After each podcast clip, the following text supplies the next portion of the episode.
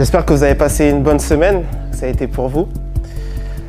Alors, euh, comme on a vu dans la série des nombres, on voit que c'est un peuple qui malheureusement est assez rebelle.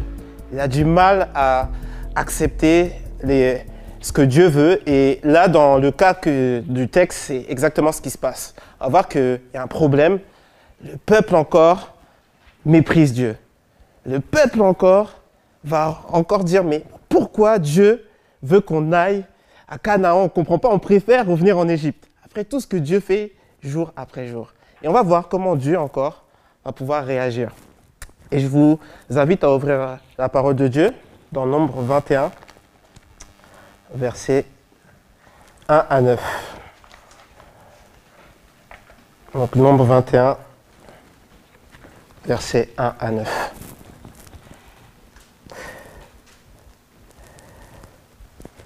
Je vais lire euh, version lui second 21. Le roi d'Arad, un Cananéen qui habitait le sud, apprit qu'Israël venait par la route d'Atarim. Il combattit Israël et emmena des prisonniers. Alors Israël fit ce vœu à l'Éternel. Si tu livres ce peuple entre mes mains, je vouerai ces villes à la destruction. L'Éternel exauça Israël et lui livra les Cananéens. On les voit à la destruction, ainsi que leur ville, et l'on appela cet endroit Orma. Ils partirent du mont Or par le chemin de la mer des roseaux, pour contourner le pays d'Édom. Le peuple s'impatienta en route, et parla contre Dieu et contre Moïse. Pourquoi nous avez fait quitter l'Égypte, si c'est pour que nous mourions dans le désert?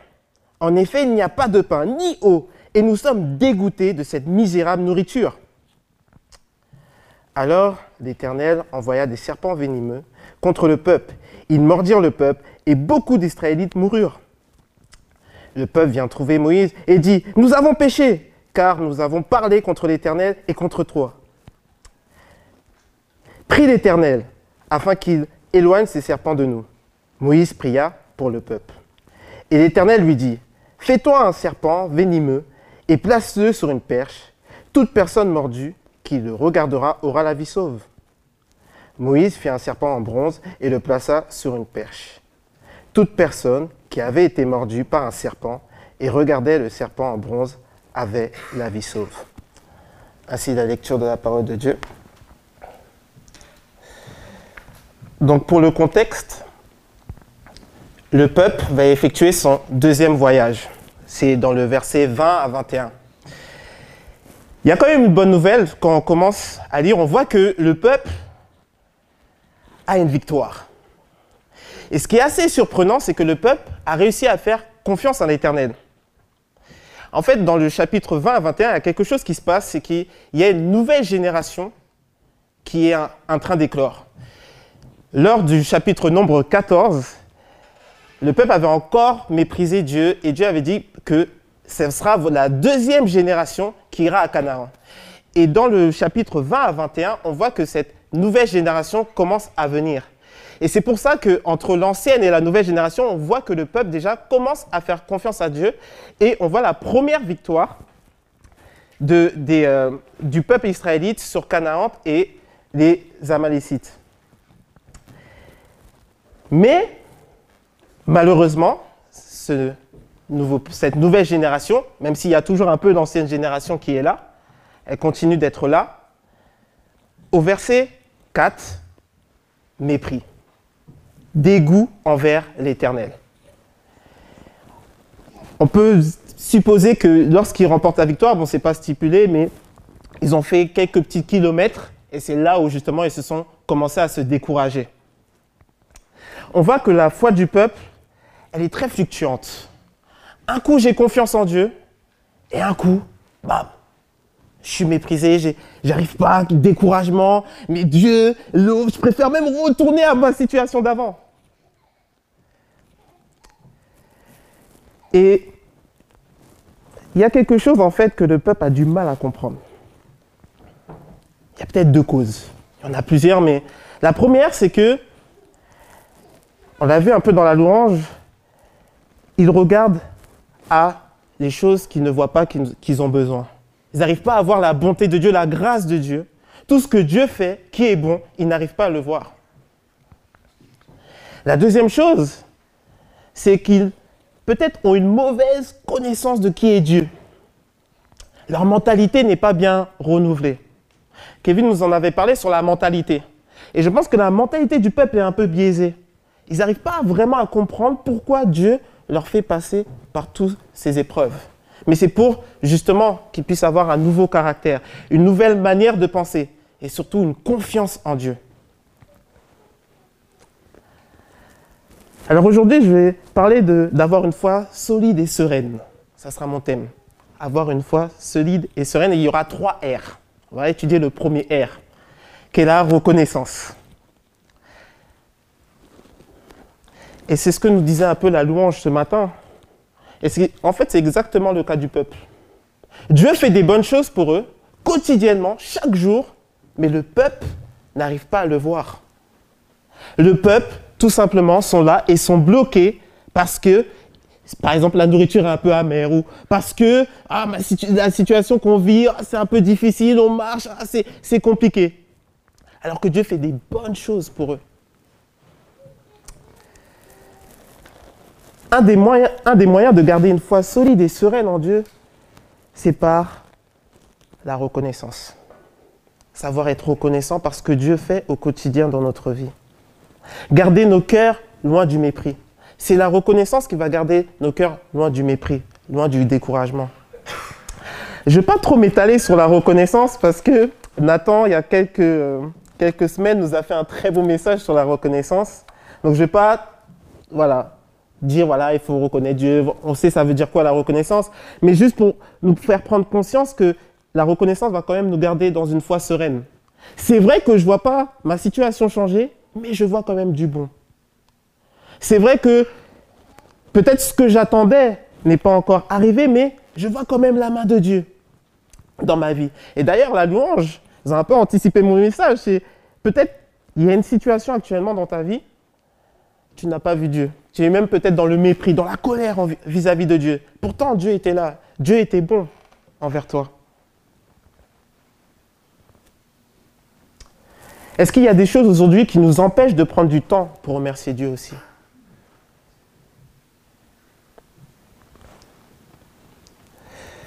Une autre question aussi qu'on peut se poser, c'est est-ce que je suis dans la critique, dans le mépris?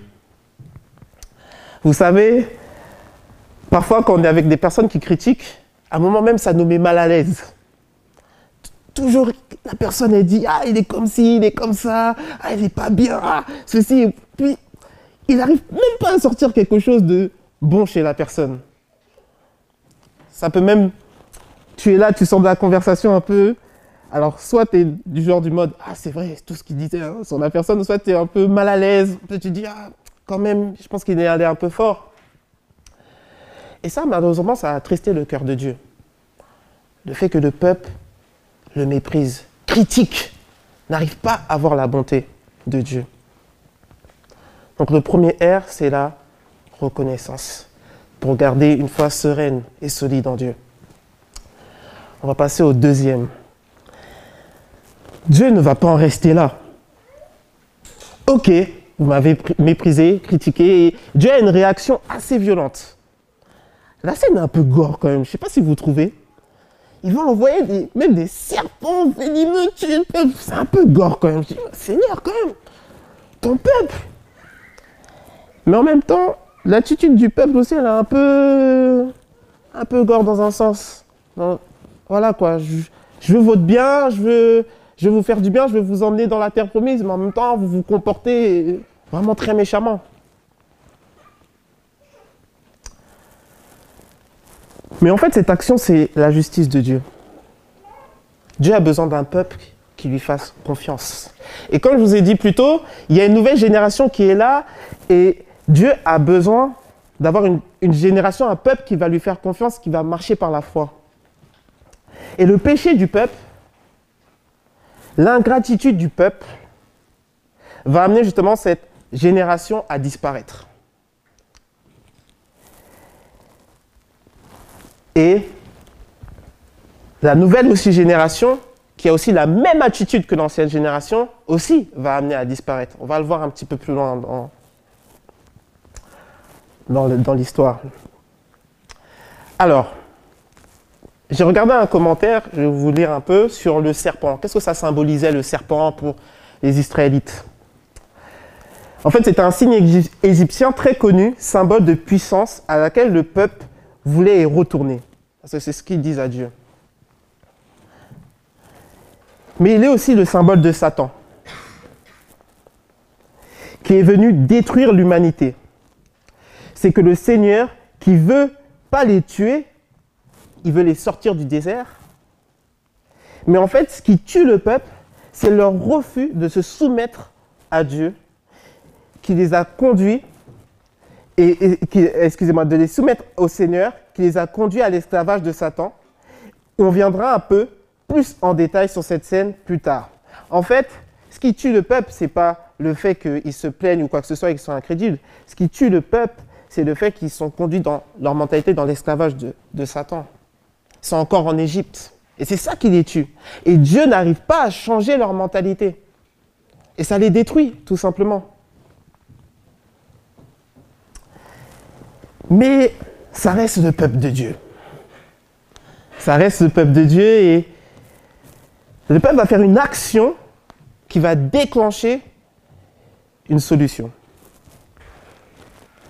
Et cette action-là, c'est mon, troisième, mon deuxième R, c'est la repentance. Après avoir vu comment Dieu a répondu assez violemment, le peuple s'est repenti de manière sincère. Le peuple a reconnu que leur attitude devant Dieu n'était pas bonne. Et ça a déclenché un, un changement. Effectivement, la repentance est un acte de foi. La repentance est un réflexe de foi qui nous fait entrer dans le royaume. Car regarder vers le Christ signifie en même temps se détourner de tout autre moyen de salut.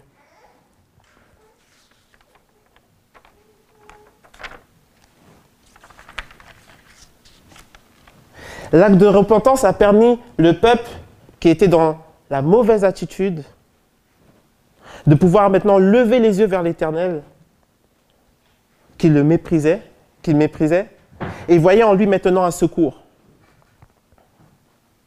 La repentance a changé leur cœur, leur attitude vis-à-vis -vis de Dieu et Moïse. Dans notre foi chrétienne, pour avoir une foi solide et sereine, il nous faut nous repentir lorsque nous offensons Dieu, notre prochain, même parfois nous-mêmes.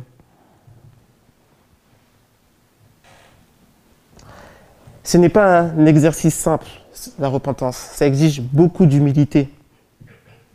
Mais c'est un acte libérateur qui permet de mettre notre foi, de garder notre foi en Dieu.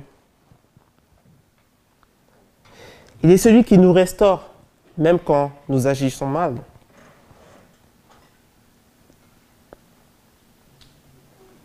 Ne pas se repentir empêchera notre foi d'être sereine, notre foi d'être solide.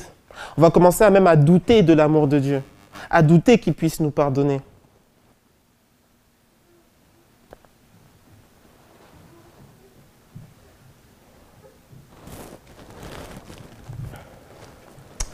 Malheureusement, beaucoup de personnes parfois ont du mal à se repentir parce que ce n'est pas chose facile.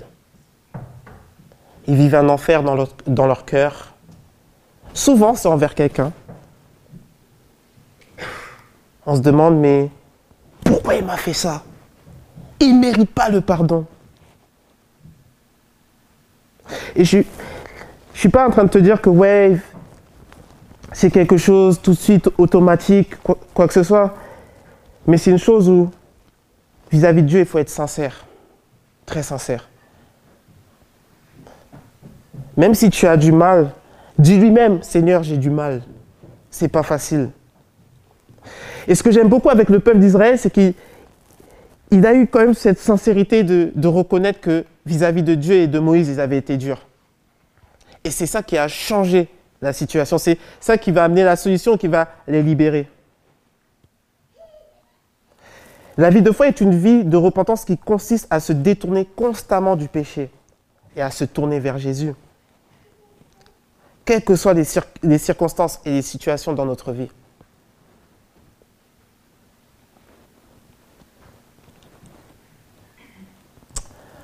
En fait, la repentance, ce n'est pas la base de la vie chrétienne.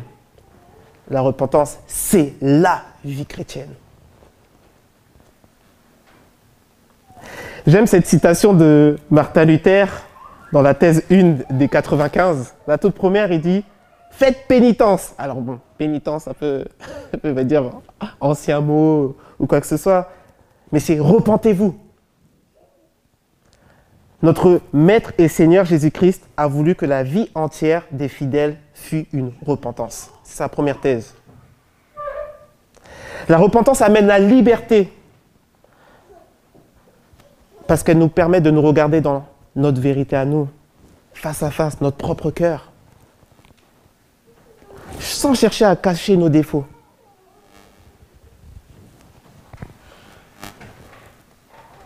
Dieu ne nous demande pas d'être parfait. Ce n'est pas, pas la chose qu'il nous demande, mais c'est de nous regarder avec honnêteté. De nous repentir de ce qui est encore imparfait dans nos vies et de progresser avec constance dans son caractère. Un verset qui m'encourage toujours euh, dans la repentance, c'est 1 Jean 1, versets 7 à 9 que je vais vous lire. Mais si nous vivons dans la lumière, tout comme Dieu lui-même est dans la lumière, alors nous, nous, nous sommes en communion les uns avec les autres. Et parce que Jésus, son Fils, a versé son sang, nous sommes purifiés de tout péché. Si nous prétendons n'être coupables d'aucun péché, nous sommes dans l'illusion et la vérité n'habite pas en nous. Si nous reconnaissons nos péchés, il est fidèle et juste. Et par conséquent, il nous pardonnera nos péchés et nous purifiera de tout mal que nous avons commis. Il y a peut-être des domaines dans notre vie qui nous, bloquent actuellement. Manque de repentance, qui nous empêche de voir Dieu de la bonne manière, qui garde nos cœurs aigris, lourds, manque de pardon envers quelqu'un ou nous-mêmes.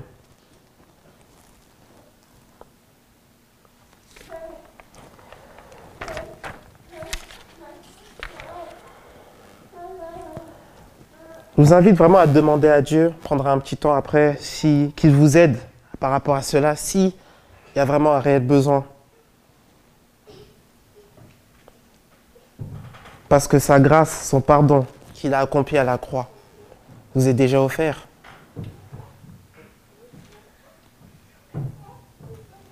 Comme le peuple a reconnu son péché de manière sincère, après avoir parlé à Moïse, Moïse va intercéder en faveur du peuple de Dieu, lui donner une instruction pour sauver le peuple des morsures du serpent afin de les sauver. Moïse, quel homme Quel homme Moïse Parce que dans le chapitre 20, à cause de ce peuple, il ne va pas avoir la terre promise. Le peuple encore lui a dit, c'est encore plein, et puis il va taper sur le rocher, l'eau va sortir, et puis là, pap, Dieu n'est pas content. Et chapitre 21, le peuple encore, encore mépris, critique sur Moïse, et il arrive encore à prier pour le peuple sur la foi solide et sereine. C'est vrai que la prière, l'intercession aussi pour les autres est important. Mais passons à la dernière partie, le troisième R. C'est regarder à Jésus. Donc on a vu le premier R, reconnaissance, le deuxième, repentance, et là on va observer le dernier. Les versets 8 et 9. Jérémie, regardez à Jésus mais où est cité Jésus dans le texte qu'on vient de dire Il n'y a pas Jésus. Regarder à Jésus, ça n'a pas de sens. Je te dirais, oui, c'est vrai. Là, tu es complètement d'accord. Effectivement, on ne parle pas de Jésus dans le texte. Mais c'est là, on va rentrer dans le moyen où Dieu va apporter la solution pour vraiment libérer le peuple des serpents venimeux, des morsures. Et c'est l'apôtre Jean qui va reprendre cette histoire et justement qui va nous parler de Jésus-Christ. Dans Jean 3, au verset 14-15, Il nous dit, dans le désert, Moïse a élevé sur un poteau le serpent de bronze. De la même manière, le Fils de l'homme doit aussi être élevé pour tous ceux qui placent leur confiance en lui et est la vie éternelle. Jean est très clair. Il prend cette scène pour expliquer que les personnes qui suivent Christ doivent mettre leur confiance en lui. Il est la source de salut pour tous les hommes, pour tous ceux qui croient. C'est le fameux verset de Jean 3,16. Car Dieu a tant aimé le monde qu'il a donné son Fils unique afin que quiconque croit en lui ne périsse point et la vie éternelle. Donc l'apôtre Jean reprend cette scène du serpent de bronze pour, comme si c'est une préfiguration du Christ. Ceux qui vont regarder à Jésus, ceux qui vont regarder du coup au serpent de bronze seront guéris. Et c'est cela la clé de cette scène. C'est faire confiance en Dieu, en regardant vers lui et non à notre incrédulité. J'ai pris toujours un commentaire qui nous explique un peu la scène sur le serpent de bronze en Égypte, tout ce, que ça évoquait. Ils disent qu'en Égypte, un tel poteau ou étendard est un symbole reconnu de la puissance de la divinité. Ici, il servait à démontrer que la puissance du Seigneur était présente au milieu du camp, accordant la vie à ceux dont les péchés les avaient condamnés à mort par la morsure du serpent. Le serpent figé sur l'étendard montrait ainsi de manière visuelle la défaite de l'ennemi mortel d'Israël, l'Égypte et Satan, vaincu par la puissance du Seigneur.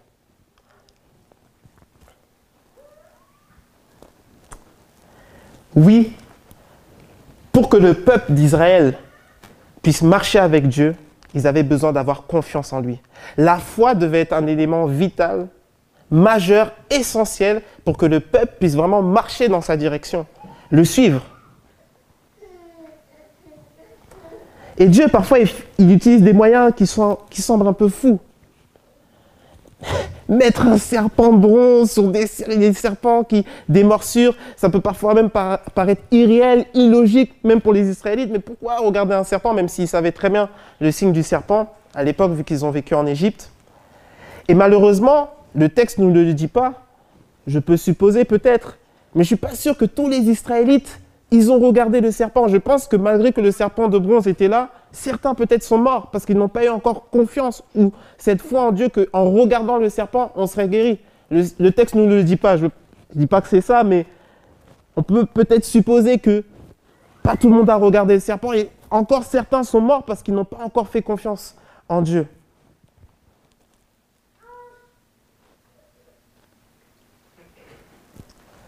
C'est la foi qui permettra au peuple d'aller à Canaan. Sans cette foi-là, le peuple ne pourrait pas y arriver. Et Dieu, dans cette nouvelle génération, avait vraiment besoin d'un peuple qui lui fasse confiance. Effectivement, dans Hébreu 11.6, Or sans la foi, il est impossible de lui être agréable, car celui qui s'approche de Dieu doit croire qu'il existe et qu'il récompense ceux qui cherchent.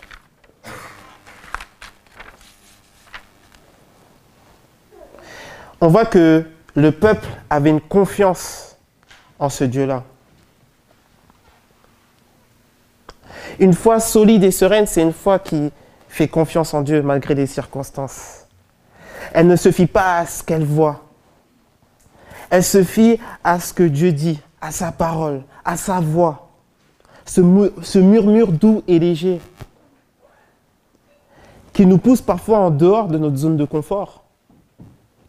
J'imagine que pour le peuple d'Israël, ça ne devait pas être pour tout le monde simple de. Voilà, un serpent qui est là, il faut regarder. Je pense que peut-être même ça a dû les perturber. Et pourtant, c'est le moyen que Dieu a utilisé pour le sauver. La croix de Jésus-Christ. Folie pour les hommes, sagesse de Dieu. Notre foi doit être fondée sur ces choses qui parfois nous, nous dépassent, parfois nous semblent même irréelles, irrationnelles, mais pourtant c'est sa sagesse.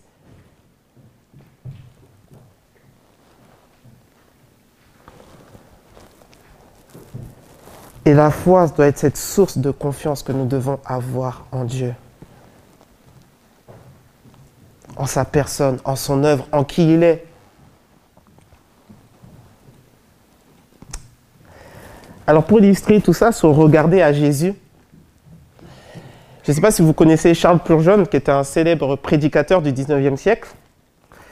Et euh, on explique un peu sa conversion. Alors Charles Purgeon, en Angleterre, il voyait souvent des... Dans des grandes églises, il était jeune. Et souvent, c'était des grands prédicateurs à l'époque. Et puis, il avait une sorte de petite dualité dans sa foi. Il était un peu... euh, voilà... euh, il aimait Dieu, il savait le salut, mais il, sentait que dans sa foi, il lui manquait quelque chose. Et puis un, jour, en temps d'hiver, il n'a pas pu aller dans ces grandes églises avec les grands prédicateurs de l'époque. Et il s'est retrouvé euh, dans une petite église, une douzaine de personnes, parce qu'on était en hiver. Et puis euh, il rentre. Déjà, le prédicateur qui devait prêcher n'a pas pu prêcher, donc c'est quelqu'un qui s'est venu à l'improviste comme ça. Et puis, euh, le prédicateur, il prend euh, un texte dans Ésaïe 45, 22, où je crois qu'ils disent Rega- Regarde- Regardez à Jésus, et ceux qui regarderont à Jésus seront sauvés. Et puis, il est là, il entend, et puis, prédicateur regarde à Jésus, regarde à Jésus, regarde à Jésus. Puis il dit Bon, il connaissait tout le monde, hein, le prédicateur, ils étaient 12. Puis il va, il va pointer du doigt Charles Purgeon, il dit Oh, toi, je crois que tu es malheureux, regarde à Jésus, regarde à Jésus. Et puis il est là, et puis là, clairement, c'est vraiment cette prédication qui a amené Charles Purgeon à venir à la foi, à faire ce pas de foi. Parce qu'en fait, dans, dans sa vie de tous les jours, il avait, sa foi n'était pas forcément fixée sur Jésus. On est aujourd'hui dans une société où l'attention des gens est très importante. Vous avez l'attention des gens, ben, c'est compliqué, les réseaux sociaux, il y a tellement de choses qui nous empêchent d'avoir de l'attention, d'être concentrés, mais dans notre quotidien, combien de temps nous passons avec Jésus, en son œuvre, en ce qu'il a accompli pour nous? Nous cherchons parfois le bonheur, la joie, la paix, toutes ces choses qui sont importantes, dont l'être humain a besoin, mais est-ce que ce n'est pas d'abord en Jésus qu'on trouve toutes ces choses?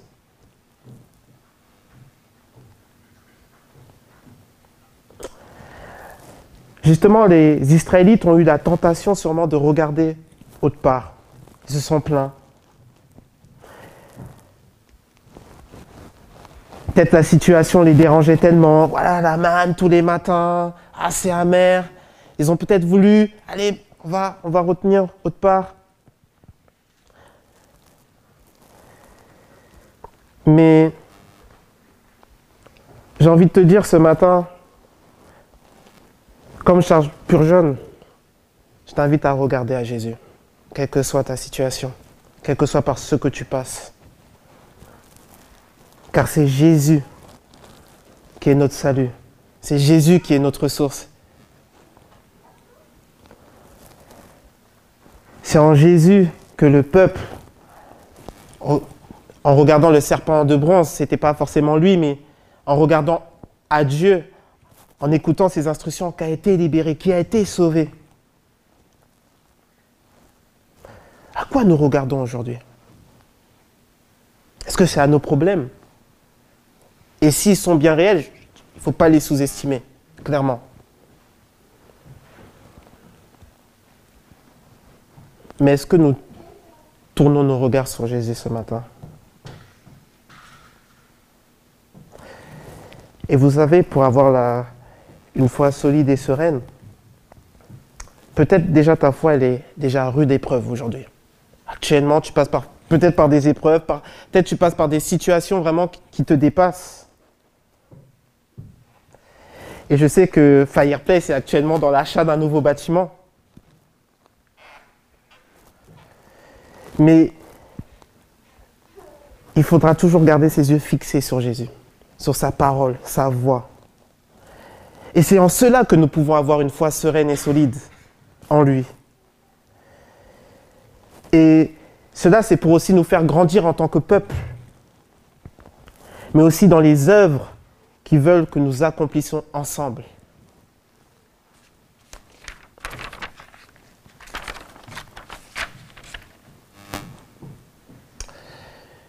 Je finirai par deux questions et je conclurai. Y a-t-il des domaines au niveau de mon caractère où je ne regarde pas Jésus, où je me laisse mes raisonnements, mes pensées m'éloigner de l'œuvre de Dieu dans ma vie de façon personnelle? Y a-t-il des actions que Dieu veut que j'effectue qui me semblent illogiques, que ce soit dans ma famille, mes finances, mes relations? Mais pourtant, c'est en franchissant ce pas de foi que je vais pouvoir obtenir ce que Dieu veut.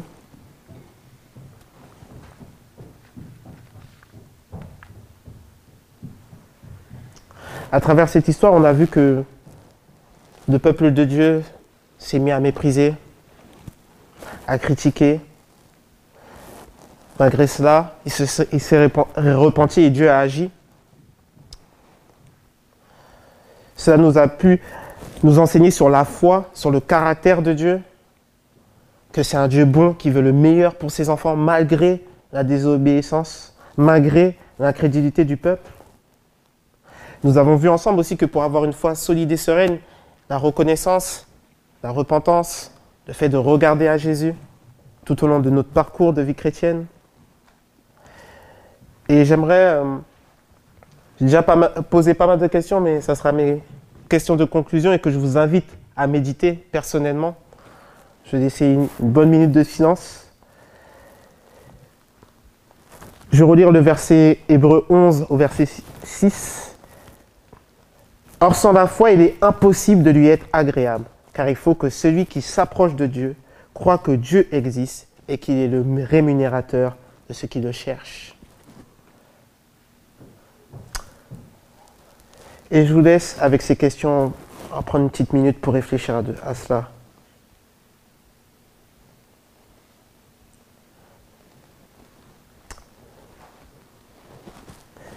Comme l'a dit l'équipe de louange, et je reprends, ce sera la première question, c'est est-ce que nous sommes reconnaissants dans notre vie? Est-ce que nous sommes des personnes reconnaissantes? Est-ce qu'il y a une situation dans ta vie où peut-être tu te dis, ouais, là, j'avais encore de la colère contre Dieu, je n'ai pas reconnu sa bonté? La deuxième question à réfléchir, c'est la repentance est-elle sincère? Y a-t-il des domaines dans ma vie où ce sujet est pour moi difficile à accomplir? Sujet de la repentance. Et le troisième R sur regarder à Jésus, c'est y a-t-il une situation qui m'empêche de regarder à Jésus?